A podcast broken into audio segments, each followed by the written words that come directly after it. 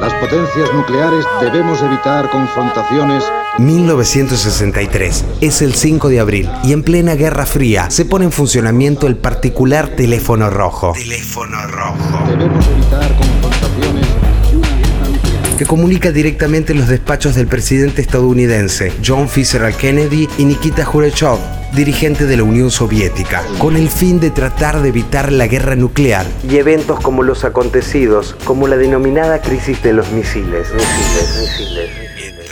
Tanto... Down to earth in a conventional way